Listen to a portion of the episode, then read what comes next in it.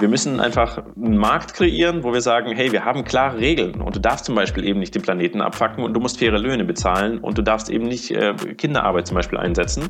Und wenn du das tust, dann wirst du so massiv bestraft dafür, dass es für, sich, für dich gar nicht lohnt, da, da reinzugehen oder du zahlst eben hohe Strafen dafür und dann würdest du das nicht tun.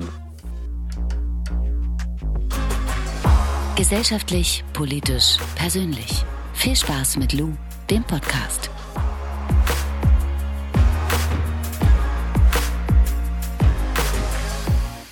Wusstet ihr, dass Frauen von Altersarmut viel mehr betroffen sind als Männer?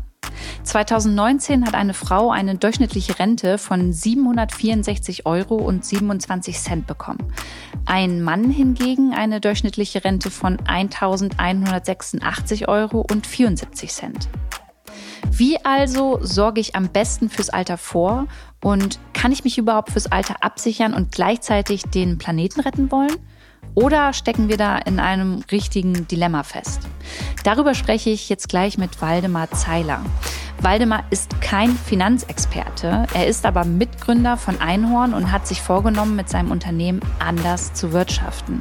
Was anders für ihn bedeutet und was dieses anders auch mit Aktien und ETFs zu tun hat, das hört ihr jetzt. Viel Spaß!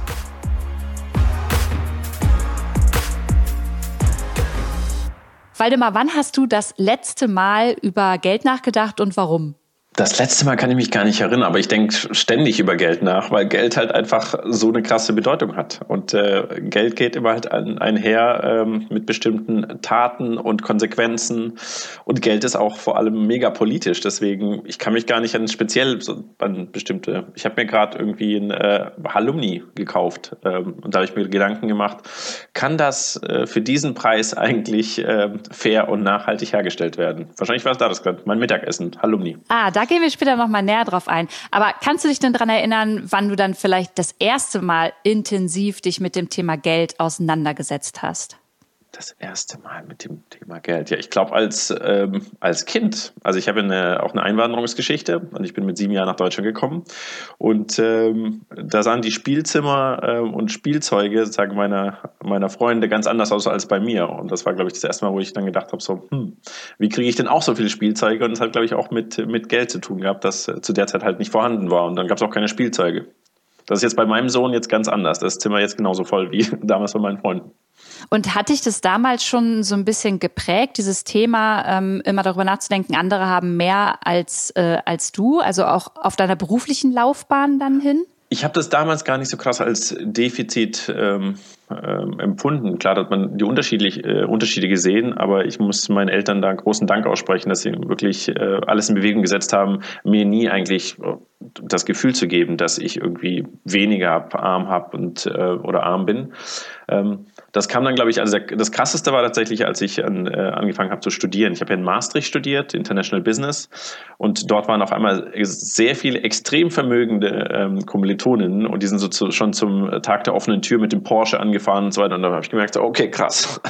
äh, da gibt es äh, crazy Unterschiede und ähm, da ist mir, glaube ich, zum ersten Mal richtig äh, krass aufgefallen, wie, was, was Geld bedeutet, was man sich damit leisten kann. Und ja, das war schon krass. Du bist ja Mitgründer äh, des Startups Einhorn und vielleicht sind ja hier einige dabei, die noch nicht wissen, was Einhorn eigentlich macht und wofür ihr steht. Vielleicht kannst du mal ein bisschen erklären und erläutern, äh, was da bei euch genau abgeht. Ja, also ich glaube, ähm, von Produkten her, wir machen Kondome und Menstruationsprodukte ähm, und das Ganze möglichst ähm, fair und nachhaltig nach bestem Wissen und Gewissen. Das ist jetzt so das, äh, das, was außen ist, aber eigentlich sehen wir uns selbst als eine Art Unternehmensexperiment, dass wir gesagt haben, Mensch, wir sind Unternehmer, beide, also Philipp und ich haben das gegründet und äh, waren aber nicht so happy, wie die Wirtschaft so funktioniert und das Unternehmen sehr oft eben äh, Menschen oder den Planeten ausbeugen, äh, ausbeuten. Viele Probleme, die wir aktuell haben, führen eben darauf zurück, dass sich ähm, vor allem große multinationale Konzerne zum Beispiel eben nicht sehr cool verhalten. Und dann haben wir gesagt, geht Wirtschaft überhaupt anders? Und wieso probieren wir das nicht selber mal aus und haben haben eben dann Einhorn gegründet, mit der Prämisse auch, möglichst fair und nachhaltig zu, zu wirtschaften, aber vor allem vieles zu hinterfragen und anders zu machen. Und äh, inzwischen sind wir, glaube ich, dürfen wir gar nicht mehr Startup genannt werden. Wir werden jetzt sieben Jahre alt, ähm, Ende, Ende Februar.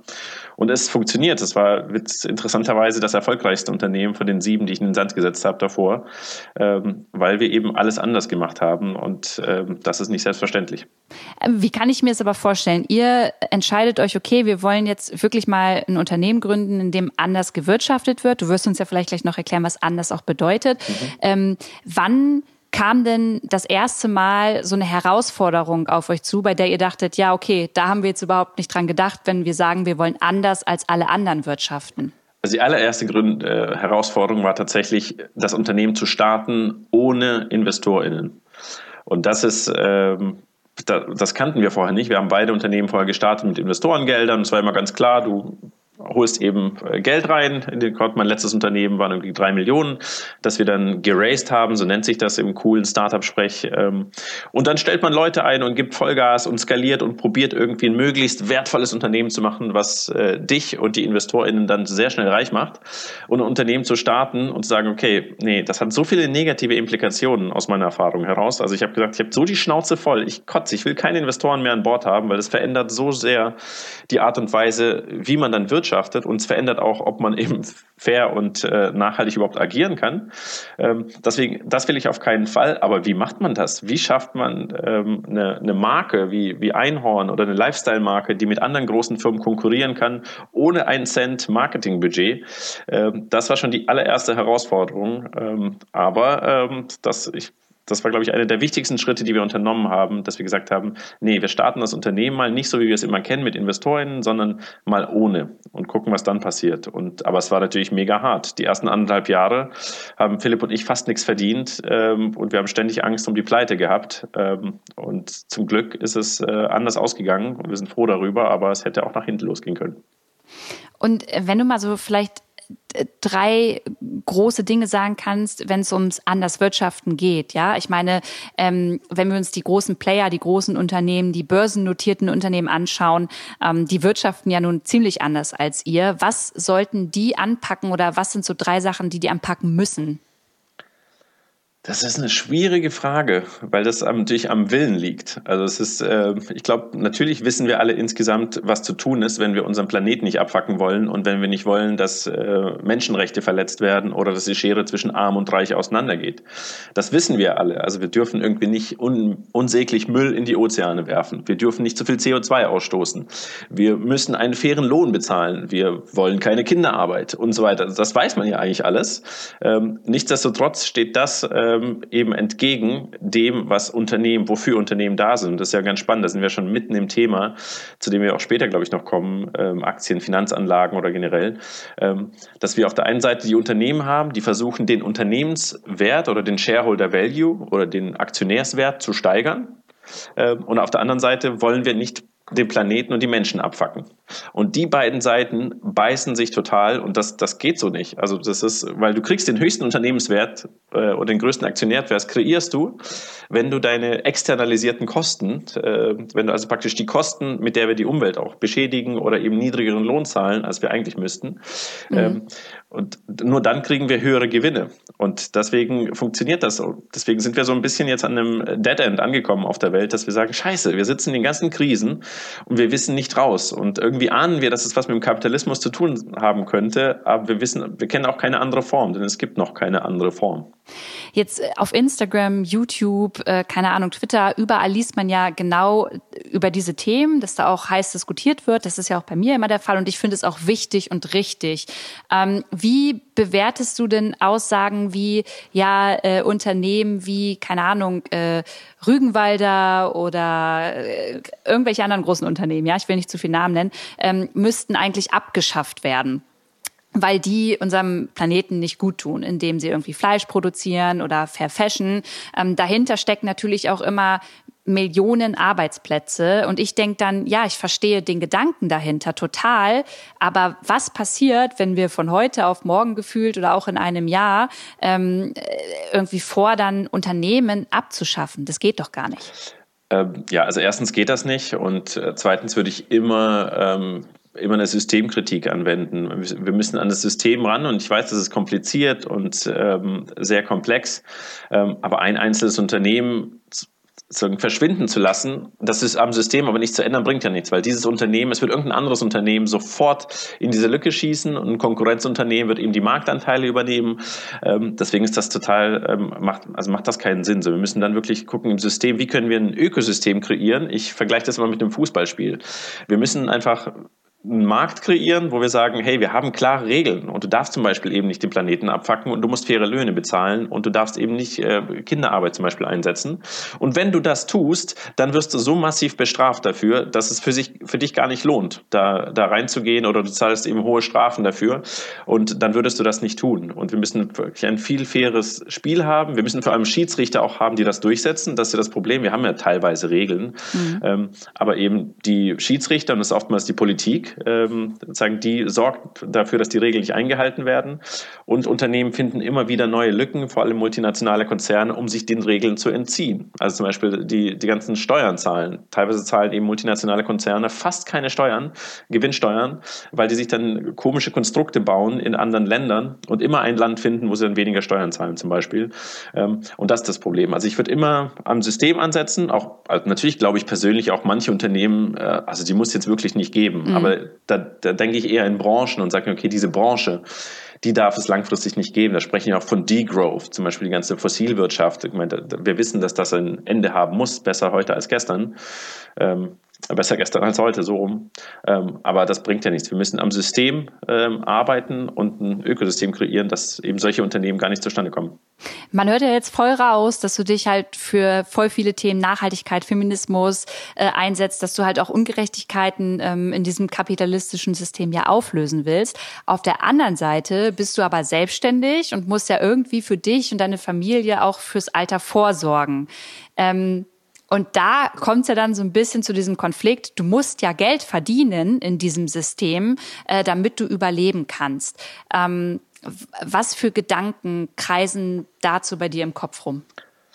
Ähm, also erstmal ein total wichtiges Thema, das Thema Altersvorsorge. Ähm, und gerade für Selbstständige ist das natürlich noch krasser, weil sie eben nicht in die Rentenkasse einzahlen. Und wenn man dann eben nichts anspart, ähm, dann ist man äh, am Arsch äh, in der Rente oder muss eben im Alter arbeiten. Deswegen natürlich ein ganz wichtiges Thema. Ich bin relativ ähm, äh, privilegiert, weil wir natürlich meine Altersvorsorge ist Einhorn im wahrsten Sinne des Wortes. Und zwar nicht im klassischen Sinne. Meistens ist ja die Altersvorsorge, man startet, man startet ein Startup, macht es schnell groß, verkauft das an irgendwelche Investoren und dann ein paar Millionen auf dem Konto. Mhm. Das ist sozusagen der klassische Weg, zumindest jetzt aus der Bubble, ähm, aus der Internet-Startup-Bubble, aus der ich komme. Ähm, und bei mir ist es eher so, dass wir eben gesagt haben, so, nee, das ist totaler Quatsch, wir wollen nichts verkaufen. Das ist, äh, wir wollen eigentlich wirklich ein mittelständisches Unternehmen werden und für uns und unsere Leute und die ganze Lieferkette sorgen. Ähm, aber natürlich müssen wir irgendwas mit uns, mit uns Gründern machen. Und wir haben das Unternehmen an sich selber verschenkt. Also wir haben, Philipp und ich haben uns enteignet und das Unternehmen an alle Mitarbeitenden sozusagen geschenkt. Aber wir haben auch gesagt, so Leute, das können wir aber nur machen, wenn in irgendeiner Weise für unser Alter vorgesorgt wird. Und deswegen haben wir einen Deal mit Einhorn, dass wir gesagt haben, für jedes Jahr, dass wir bei Einhorn arbeiten, sparen wir ein Jahr ähm, Rente an. Mhm. Ähm, und das früh, frühestens kann ich nach zehn Jahren aus Einhorn aussteigen, also in drei Jahren. Ähm, wenn ich in drei Jahren aussteige, kriege ich noch zehn Jahre lang mein aktuelles Gehalt weitergezahlt und ab 25 Jahren Betriebszugehörigkeit sagen, werde ich bis zum Tod von von Einhorn versorgt. Und das klingt erstmal total gut, ist aber natürlich unter Bedingung, dass es Einhorn gut geht. Und da ich ja selber weiß, dass äh, nicht alle Unternehmen ewig halten, ist das auch noch eine relativ wackelige Altersvorsorge, weil es natürlich alles, alle Eier in einen, in einen Korb legt, was ein bisschen blöd ist. Also ich bin durchaus selber auch jetzt bemüht, für mich in den nächsten Jahren noch irgendwas anderes zu finden. So sehr ich Einhorn liebe und wünsche, dass alles klar geht, weiß man es einfach nicht. Mhm. Aber trotzdem bin ich privilegiert, weil das, äh, weil es trotzdem eine gewisse Absicherung bedeutet, die viele natürlich nicht haben. Genau, auf der einen Seite, weil du selbstständig bist und auf der anderen Seite, ich habe mal eine Zahl mitgebracht und das weißt du ja auch selber, ist es so, äh, 2019 betrug die durchschnittliche Rente von Frauen äh, gerade mal 700 64 Euro und 27 Cent. Ähm, und Männer kamen dabei auf eine äh, durchschnittliche Rente von 1186 Euro und 74 Cent. Also da ist ja schon ein krasser Unterschied. Und ich bin gerade in so einem Alter, in dem ich mir denke, Mann, auf der einen Seite predige ich immer, wir müssen was für den Planeten tun und wir dürfen den, wie du gesagt hast, nicht abfacken. Aber auf der anderen Seite möchte ich ähm, irgendwie auch Gewissheit haben, dass ich im Alter zumindest vorsorgen kann, dass ich äh, irgendwie überleben kann, dass ich ein Dach über den Kopf habe, dass ich mir vielleicht auch noch mal etwas gönnen kann und weiß dann noch auf der ganz anderen Seite, dass das eine ziemlich privilegierte äh, Sicht der Dinge ist, weil andere Menschen am anderen Ende der Welt noch nicht mal etwas zu trinken haben. So, wie kriegt man diese Gedanken zusammen? Weil das ist für mich ein komplett großes Dilemma, ähm, wenn es darum geht, was mache ich jetzt für meine Zukunft, für meine Altersvorsorge? Ähm, ja, auch wieder total, total wichtiges Thema. Und ich habe mir wirklich auch den Kopf zerbrochen, weil in meinem, weil ich mich natürlich für ähm, Intersektionalität und Feminismus einsetze und ähm, ähm, Gleichberechtigung für mich ein großes Thema ist. Und auf der anderen Seite kommt jetzt überall diese ganze Sache hoch mit ähm, ETFs und Altersvorsorge und Finanzanlagen und endlich sozusagen die Frauen immer mehr dahin gepusht werden, das auch endlich sich um ihr Geld zu kümmern und so weiter. Und ich finde diese Entwicklung total super. Ähm, auf, der anderen, auf der anderen Seite sage ich mir natürlich auch so krass, also wir befeuern natürlich ein System, ähm, wo es auch nicht enkeltauglich ist. Also wir, wir fördern damit eine Welt, die wir eigentlich nicht haben wollen. Und das ist natürlich schwer.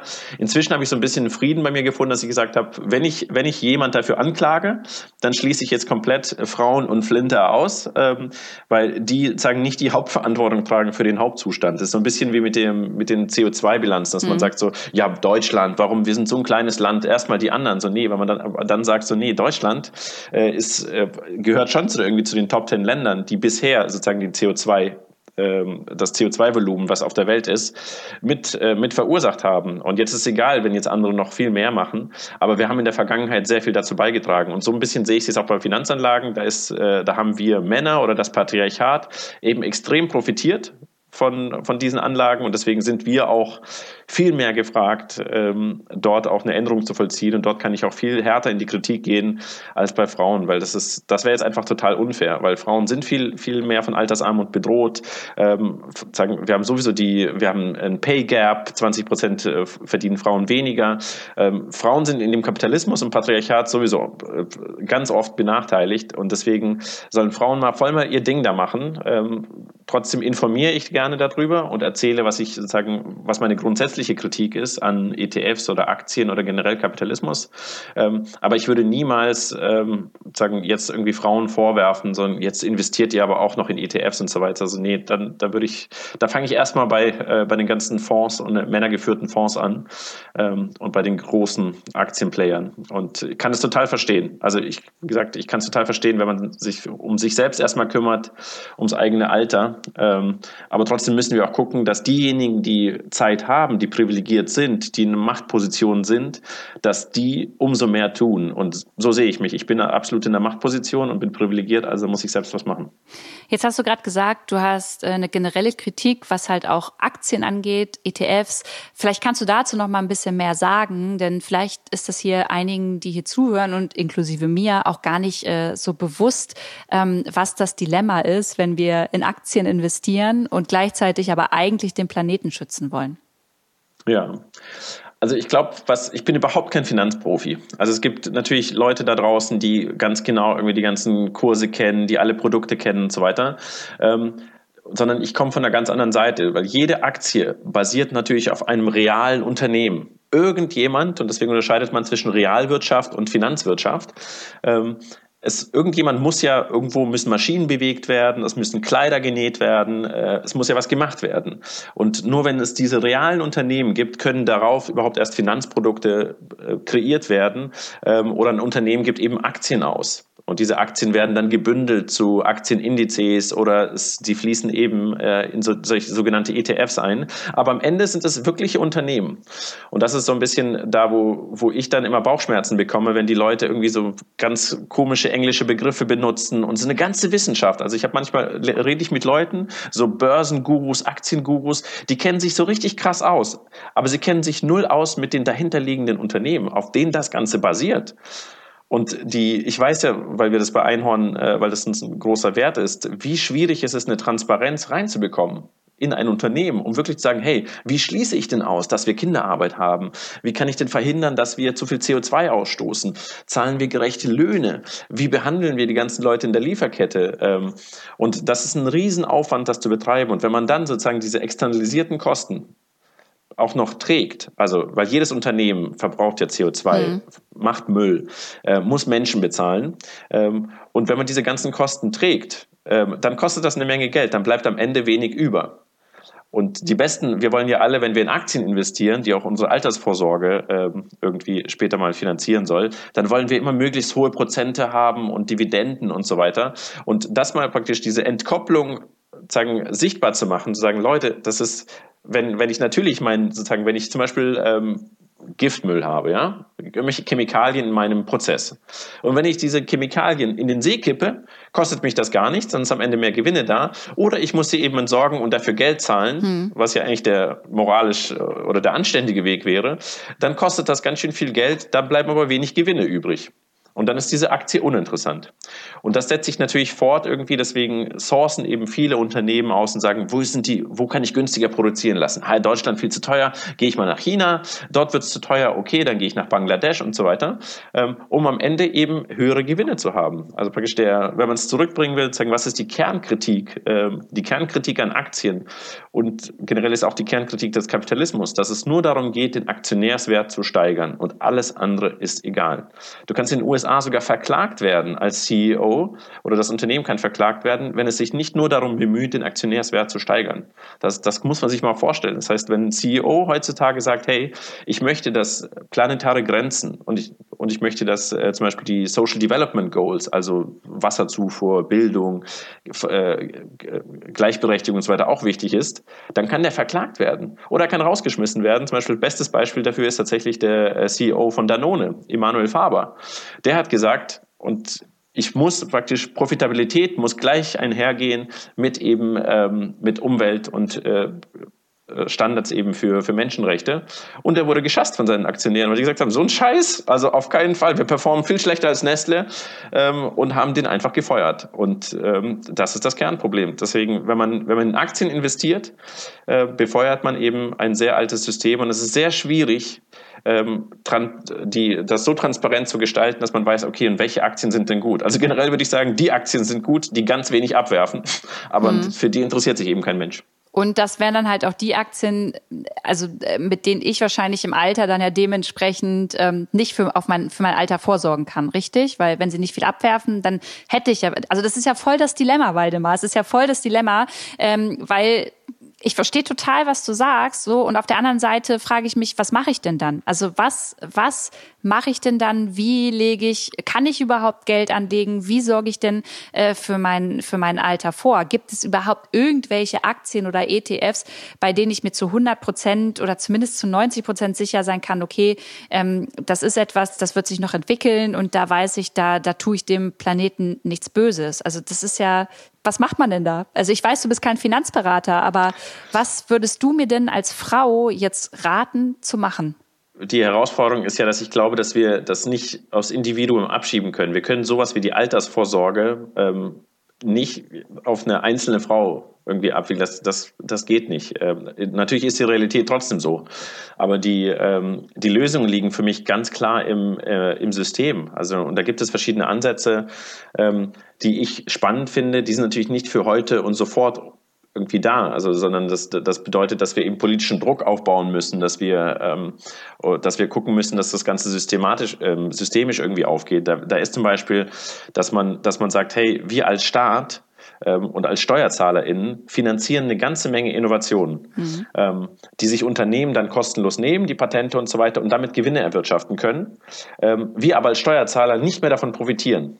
Und das ist zum Beispiel Mariana Mazzucato, das ist eine ganz tolle Ökonomin, äh, die hat auch mehrere Bücher dazu geschrieben, dass sie sagt zum Beispiel, ein Unternehmen wie Apple ähm, hat profitiert von, äh, von Steuerzahlerinnen in den USA natürlich vor allem und hat äh, Touchscreen benutzt für seine Geräte, hat GPS genutzt für die Geräte, Internet genutzt und konnte all diese Sachen kostenlos nutzen. Diese Sachen wurden aber mit Milliarden finanziert, ähm, die man in Unis gesteckt hat, die man in Research gesteckt hat, auch von der Mondlandung, die hauptsächlich von dem ähm, natürlich von der Regierung finanziert wurde, also durch SteuerzahlerInnen, kamen ganz viele Innovationen raus, die sich viele Unternehmen genommen haben und Apple ist eines der sozusagen der wertvollsten Unternehmen der Welt, aber da wird nichts mehr geteilt mit den Steuerzahlerinnen und so weiter. Also das ist zum Beispiel ein Aspekt, dass man sagt, hey, wir brauchen ja für manche Technologien, jetzt gerade auch mit den regenerativen Energien und viele, viele Branchen entwickeln sich jetzt, brauchen wir hohe Summen. Und wenn der Staat die auslegt, auch im Sinne von Research und so weiter, und diese Patente werden dann genutzt, dann zahlt man einen gewissen Teil davon in Dividende zurück an den Staat und zurück an die SteuerzahlerInnen. Das ist zum Beispiel ein, ein Aspekt. Ein anderer Aspekt ist, ähm, dass wir zum Beispiel wie bei Einhorn Einhorn. Wir, ähm, wir gehören uns selbst, also wir sind in Verantwortungseigentum. Ähm, und das bedeutet, dass wir gemeinsam bestimmen, wie die Früchte der Arbeit verteilt werden. Und das wäre zum Beispiel eine Idee, wenn mehr Unternehmen diesem, ähm, diesem Prinzip folgen würden, dann könnten viel mehr Mitarbeitende von den Früchten ihrer Arbeit direkt partizipieren mhm. und hätten auch mehr Mitsprache. Weil oftmals das Problem ist es nicht das Problem bei erfolgreichen Unternehmen, die schon länger am Markt sind, dass nicht genug Geld da ist, sondern dieses Geld fließt eben ab an die CEOs in Bonus, es fließt an die Aktionäre ab und so weiter. Ähm, und das müsste man ganz anders verteilen. Also Philipp und ich können maximal, glaube ich, das Vierfache an Gehalt ähm, rausholen. Bei VW ist das das 97-fache für den CEO. Das muss man sich erstmal vorstellen. Und deswegen ist viel mehr Geld bei uns im Topf und damit können alle viel mehr davon profitieren. Ähm, und vor allem alle können ein bisschen mitreden. Also Verantwortung des Eigentums viel, viel mehr etablieren. Das ist übrigens jetzt nicht irgendwie ein ähm, verrücktes, ähm, verrückte Idee. In Dänemark sind über 60 Prozent der börsennotierten Unternehmen in so einer Art Verantwortungseigentum. Ähm, und natürlich bedingungsloses Grundeinkommen. Bin ich Riesenfan von, zu sagen, dass die Altersvorsorge um die muss sich niemand selbst kümmern, mhm. wo kommen wir denn dahin, sondern eine Altersvorsorge oder generell eine Vorsorge muss für alle gewährleistet sein. Ein monatlicher Betrag, den du einfach kriegst, weil du Mensch bist, weil du da bist. Das wären jetzt so ein paar Aspekte, die natürlich systemisch sind. Und wie erreichen wir die? Indem wir uns zusammenschließen, indem wir auf die Straße gehen, indem wir in die Politik eintreten und so weiter. Aber das sind natürlich jetzt nicht solche Tipps. Hier drei Tipps für mich als Frau, wie ich jetzt meine äh, Altersarmut reduziere. Nee, das nicht, aber das ist ja das große Ganze tatsächlich, dass wir ja alle verstehen müssen. Deswegen äh, finde ich das super hilfreich und wertvoll. Und du hast gerade schon Dänemark angesprochen, äh, mir meine Frage ein bisschen vorweggenommen. Gibt es denn noch mal ein paar andere äh, Länder als Inspiration, in denen genau dieses anders Wirtschaften ähm, super klappt und äh, die man vielleicht für sich mitnehmen kann, um davon auch Freunden zu erzählen oder mal zu dem Politiker oder der Politikerin nebenan gehen und fragen, hey, warum funktioniert das in dem Land und nicht bei uns? Also ich glaube, es gibt nicht das eine Land, weil wir natürlich ähm, als gesamte Welt im Kapitalismus leben und, und auch der Globalisierung dem Kapitalismus nicht, nicht entziehen können. Ähm, das sind ja auch ganz, ganz viele ähm, Diskurse und ähm, Diskussionen, die wir gerade führen, weil wir auf der Suche sind nach nicht nur einem neuen Narrativ, sondern auch nach neuen Systemen, dass wir gemerkt haben, so hey, das Aktuelle, das ist einfach nicht, äh, das funktioniert so nicht. Das führt uns in all die Krisen, in denen wir gerade stecken. Ähm, und deswegen sucht man jetzt im Grunde nach Lösungen. Für mich, was mir ganz viel Hoffnung gibt, ist die ähm, zum Beispiel das neue ökonomische Narrativ von äh, Kate Rayworth. Das ist die Donut Economy. Und das steht eben im Gegensatz zum, äh, zu dieser Shareholder Value Only. Ähm, äh, Ökonomie von Milton Friedman. Und die sagt eben alles, wir müssen einfach uns die Welt so ein bisschen wie so ein Donut vorstellen. Und die Außengrenzen vom Donut, das sind eben die planetaren Grenzen. Das ist eben zum Beispiel die Versauerung der Ozeane, CO2, Biodiversität und so weiter. Und innen, das sind die, äh, das sind die SDGs, also Armut, Bildung, ähm, Gleichberechtigung und so weiter. Und wir müssen uns einfach in diesem, äh, in diesem leckeren Kuchenteig, Donutteig bewegen und da ist alles in Ordnung. Und solange wir, solange wir uns da bewegen, ähm, funktioniert das auch. Und ähm, da sind wir natürlich noch nicht. Das Donut-Modell wird jetzt in einigen Städten ausprobiert. Amsterdam Amsterdam ist zum Beispiel so eine Stadt, die versucht, ihre ganze Stadt danach irgendwie auszurichten. Und das ist auch super logisch, dass wir natürlich so leben müssen, dass wir nicht zu viel verbrauchen ähm, und dass wir gucken, dass niemand irgendwie ins Loch fällt. Ähm, und daran versuchen wir uns auch als Unternehmen zu orientieren. Aber selbst dafür gibt es jetzt nicht, also wir sind auch, ähm, auch in Austausch mit, mit den Donut-Leuten, auch mit Kate Rayworth. Es gibt aktuell noch gar keine Modelle dafür. Also wir sind in einer ganz, ganz spannenden Zeit gerade, wo Geschichte neu geschrieben wird. Wir kennen den Ausgang noch nicht so ganz, ähm, aber wir wissen, dass wir neue Modelle entwickeln müssen. Aber die machen auch ganz schön Angst, weil, weil wir eben nicht wissen, welche Richtung sie gehen. Also es gibt kein kein Land. Generell würde ich sagen, alle Länder, die Frauen geführt sind, ähm, ist schon mal ein gutes Indiz, äh, dass es irgendwie in eine richtige Richtung gehen kann. Nicht per se, ähm, aber zum Beispiel Neuseeland zum Beispiel ähm, haben viele Aspekte, die ich super spannend finde. Ähm, in, den, in den nordischen Staaten sind ein paar, aber wie gesagt, wir sind trotzdem alle noch im äh, Kapitalismus gefangen und mhm. wir müssen diese Systemfragen auf jeden Fall ans äh, ansprechen. Jetzt äh, wurde Deutschland aber auch von einer Frau geführt.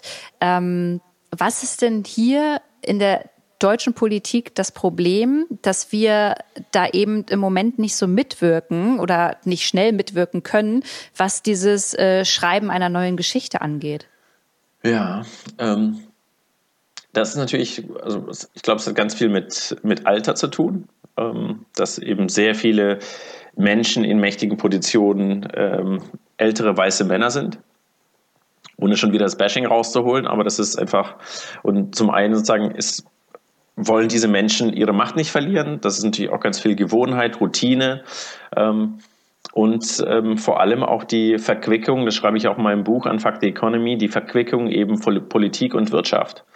Ähm, und dort, solange wir dort nicht gute Regeln aufweisen und das klar voneinander trennen können, wird das kompliziert. Also es gibt zum Beispiel diesen berühmten Drehtür, Drehtürmechanismus, dass eben PolitikerInnen nach Ende ihrer Karriere dann in die Konzerne gehen. Und teilweise haben sie Gesetze vorher mitgeschrieben, von denen diese Unternehmen, die sie später gehen, auch profitiert haben. Und diese Grenzen nicht klar gezogen werden können. Und am krassesten ist es, glaube ich, in Brüssel. 60 Prozent der äh, Lobbyisten äh, in Brüssel waren vorher in einem Amt. Ähm, und das ist, ähm, das ist natürlich schwierig, weil die Unternehmen werden immer das tun, was Unternehmen machen. Sie wollen, solange wir das nicht ändern, sie werden immer den Shareholder Value, also den Aktionärswert steigern. Und wenn du keine Regeln dafür bekommst, sondern nur dieses Ziel, hey, immer Aktionärswert steigen, natürlich würdest du sagen, geil, dann kaufe ich mir die Politik. Natürlich. Mhm. Weil die Gesetze, die Politik macht, sagt zum Beispiel niedrigere Steuern, mehr Aktionärswert. Also ist aus Unternehmenssicht nur logisch, in die Politik zu gehen oder praktisch zu versuchen, die Politik massiv zu beeinflussen.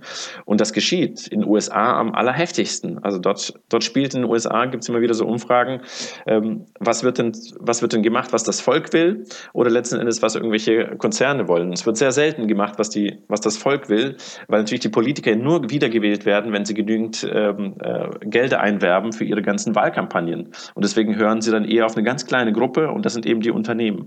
Und das, dieser Prozess, der ist auch schon voll in Europa und in Deutschland aktiv. Jetzt haben wir eine neue Regierung. Äh, du wirst es ja wahrscheinlich dann auch auf jeden Fall verfolgen. Siehst du denn da irgendwie eine positive Tendenz hin zu ähm, einer Veränderung gerade oder schüttelst du da eher den Kopf? Also ich brauche gerade Hoffnung, deswegen mache ich mir äh, mache ich mir gerade Hoffnung. Ähm, und versuche jetzt irgendwie erstmal das Positive zu sehen. Also natürlich ist es krass, einen grünen Wirtschaftsminister zu haben. Das ist, äh, das ist crazy. Ähm, natürlich, was, was würde tatsächlich ähm, machen können, umsetzen können, das ist die große Frage. Im Koalitionsvertrag waren jetzt schon einige Sachen drin. Ähm, die, äh, die ich spannend finde. Unter anderem ist zum Beispiel auch Verantwortungseigentum als neue Rechtsform. Dafür haben wir uns ja mit einer ganzen Bewegung sehr, sehr stark gemacht. Und das ist in, im Koalitionsvertrag drin. Robert Habeck ist ein Riesenfan von dieser neuen Rechtsform. Ähm, das ist jetzt ein systemischer Hebel, von dem ich hoffe, dass ein kleiner Samen, der dann, dann aufgeht. Zum Thema Gleichberechtigung sind ja ähm, ein paar Sachen auch ähm, umgesetzt worden, was total spannend ist. aber ja, ich glaube trotzdem, glaube ich nicht, dass, äh, dass der nötige, dass genug getan werden kann. Mhm. Weil es sind eben nicht nur also selbst wenn die Grünen alleine regieren würden, würden sie wahrscheinlich nicht genug machen. Ähm, aber sozusagen in dieser Kombination auch mit SPD und, ähm, und ähm, der FDP und eben mit so einer großen Opposition der CDU ist schwierig. Aber wir müssen uns gerade an, an den kleinen Hoffnungsschimmern, die wir haben, irgendwie festhalten. Und noch habe ich Hoffnung. Ein Jahr muss man auch, glaube ich, allen irgendwie mal Zeit geben, äh, bevor man es anfängt irgendwie zu beurteilen. Aber vorsichtig hoffnungsvoll aber ich weiß natürlich, dass wir trotzdem, dass alle in diesem System noch operieren und jetzt, das ist kein Wünsch dir was. Das darf jetzt noch nicht das Schlusswort sein, denn ich glaube, es haben trotzdem noch viele ZuhörerInnen ähm, noch Fragezeichen, wenn es darum geht, ja, was, was kann ich denn jetzt machen, ohne diesem Planeten zu schaden? Und ich glaube, hier hören auch, also äh, Männer einfach auch zu, äh, die sich jetzt vielleicht denken, ja, Waldemar äh, und ich soll, solche darf ich jetzt gar nichts mehr machen, weil ähm, wir größtenteils vielleicht auch genau dafür verantwortlich sind, über das, was wir gesprochen haben. Ähm, also was tust du denn jetzt für deine Altersvorsorge und was, was, was glaubst du, dürfen wir tun und was sollten wir auf jeden Fall lassen? Puh. Also es ist schwer, dass für irgendjemand, ich, ich kenne nicht die, die individuellen Umstände, deswegen tue ich mir immer sehr schwer damit, irgendwie sagen, das musst du tun, das musst mhm. du nicht tun. Ähm, ich spreche jetzt mal die äh, Privilegierten äh, unter den ZuhörerInnen an, äh, zu denen ich mich auch zähle. Ähm, und dort würde ich definitiv versuchen, so wenig Schaden wie möglich anzurichten. Also wenn es einem wichtig ist, hey, ich will Bio kaufen, ich will irgendwie gute Zustände, irgendwie, was, was irgendwie Tiere angeht, ich will keine Kinderarbeit haben, ich will aber auch nicht irgendwie von äh, für Plastik in, in den Ozeanen sorgen und so weiter. Wenn man das schon macht, ähm, dann sollte man auch darauf gucken und sagen, wo, wo man eben sein Geld anlegt. Weil Geld ist ein Stimmzettel, Geld ist ein Stimmzettel für die Produkte, die ich kaufe, Geld ist aber auch ein Stimmzettel, auf welcher Bank ich mein Geld liegen habe und welche Finanzprodukte ich anlege. Also allein wenn ich glaube ich, wenn die Leute nach dieser Folge sagen so, Ah, also ETFs oder Finanzanlagen oder irgendwelche Finanzprodukte sind nicht irgendwelche virtuellen Sachen, sondern nee, nee, das sind ganz reale Sachen. Die werden, sagen, dieser Wert äh, basiert auf einem realen Unternehmen mit realen Menschen, die dafür arbeiten müssen, mit Maschinen, mit eventuell auch Tieren, äh, wenn es jetzt irgendwie um Lebensmittel geht und so weiter. Und ähm, je größer die Gewinne, die versprochenen Gewinne sind und so weiter, desto misstrauischer sollte man werden. Und ähm, das ist jetzt nicht irgendwie wissenschaftlich belegt oder sowas, aber alles, was irgendwie über 5% äh, Dividende verspricht, ähm, da werde ich immer schon ganz, ganz misstrauisch, weil es ist irgendwie komisch. Und darüber hinaus 10, 20 Prozent, das ist so, okay, crazy. Wo sparen die das ein, mhm. ähm, dass am Ende so viel übrig bleiben kann? Ähm, und ich habe ich hab mehrere Unternehmen gegründet. Ich habe ein Unternehmen, in dem ich sehr eng in der Lieferkette drin bin für, die, für unser Kautschuk, für die Biobaumwolle und so weiter. Und ich weiß, dass am Ende nicht so viel rauskommt, wenn man wirklich fair und nachhaltig wirtschaftet, ist am Ende eben nicht Unmenge Geld da. Und deswegen zum Beispiel Einhorn würde niemals an die Börse gehen. Das macht gar keinen Sinn. Das ist, ähm, es gibt auch viele andere Nachteile, wenn man an die Börse geht, aber ich, wir werden bestimmt ein sehr uninteressantes äh, Börsenprodukt, wenn man so will. Und kein ETF würde uns nehmen, obwohl wir echt eine geile Firma sind und echt unsere Leute gut behandeln und auch die Menschen im globalen Süden gut behandeln. Wir kompensieren unseren Plastikverbrauch. Wir sammeln Plastik im Meer ein oder lassen es einsammeln. Wir, wir pflanzen Bäume, um unseren CO2 zu kompensieren. Wir sind echt eine coole Firma, die cool mit Mensch und Planet ausgeht. Da ist noch viel Potenzial, aber wir machen das schon. Und trotzdem wären wir ein sehr uninteressantes Finanzprodukt. Und das muss man sich schon mal fragen, so, wie geht das zusammen? Wieso sind die richtig coolen Firmen nicht an der Börse? Wieso ist Ecosia die nachhaltigste Suchmaschine nicht mhm. an der mhm. Börse? Und das ist, glaube ich, ein, ähm, wichtiger, wichtiger Faktor, den sich vor allem die Privilegierten, die sich noch entscheiden können, wohin sie das irgendwie shiften, ähm, zu, mal zu Herzen nehmen sollen. Alle anderen, vor allem Frauen und Flinter, die sagen, hey, ähm, für mein Alter muss ich irgendwie vorsorgen, macht das halt. Das ist also, ihr, ihr kämpft schon genug Kämpfe. Und es ist halt irgendwo, also wir verlassen die Folge und es ist trotzdem irgendwo ein Dilemma. Also ich merke halt, da ist so mega viel Gesprächsbedarf ähm, und ich finde, es gibt nicht ein komplettes wie soll ich sagen, in diesem ganzen System, ähm, in den ganz unterschiedlichsten Lebensrealitäten kein komplettes Entweder-Oder. Ähm, das ist voll schwierig, mit dem erhobenen Zeigefinger für eine ganze Gesellschaft da drauf zu zeigen und zu sagen, wenn du das tust, ähm, das darfst du nicht, das darfst du nicht. Äh, vom, vom Großen und Ganzen her verstehe ich das und doch, es hat ja jeder eine ganz individuelle Geschichte und wie du sagst und kämpft vielleicht ganz andere ähm, Kämpfe und Kriege noch irgendwie mit. Und ich glaube, ganz wichtig ist einfach Druck weiterhin auf die Politik ausüben, oder? Ja, also wirklich sich, sich einzusetzen, wo es irgendwie geht. Und ähm, das ist im Zweifel auch einfach im eigenen Unternehmen. Und sagen so, hey, selbst wenn man jetzt irgendwie irgendwie jetzt nicht gerade zur Chefriege gehört, trotzdem zu sagen, hey, wir mobilisieren uns, wir tun uns mit ein paar anderen Mitarbeitenden zusammen ähm, und fordern mehr Mitsprache, mehr Transparenz ähm, und ja, und kann einfach dort anfangen, wo man, wo man gerade ist. Und das ist natürlich bei, bei allen irgendwie anders. Ich wette, Waldemar, dass jetzt einige äh, die Folge verlassen und denken, boah, ich will mich da jetzt noch ein bisschen auf jeden Fall äh, weiter belesen. Und du hast ja auch schon äh, ein paar Bücher angesprochen, unter anderem deins. Vielleicht kannst du noch mal so drei, äh, drei Buchlektüren mit auf den Weg geben, äh, bei denen du sagst, ja, das solltet ihr lesen, wenn ihr euch damit näher beschäftigen wollt. Also auf jeden Fall von, ähm, von Emilia Roark, Why We Matter. Das ist so ein Klassiker, der ist, glaube ich, immer, immer zu empfehlen, den kann man immer lesen. Es geht sehr viel eben auch um, um Diskriminierung, um Gleichberechtigung, ähm, eben aber auch um Rassismus und Kapitalismus hat auch sehr viel mit Rassismus zu tun.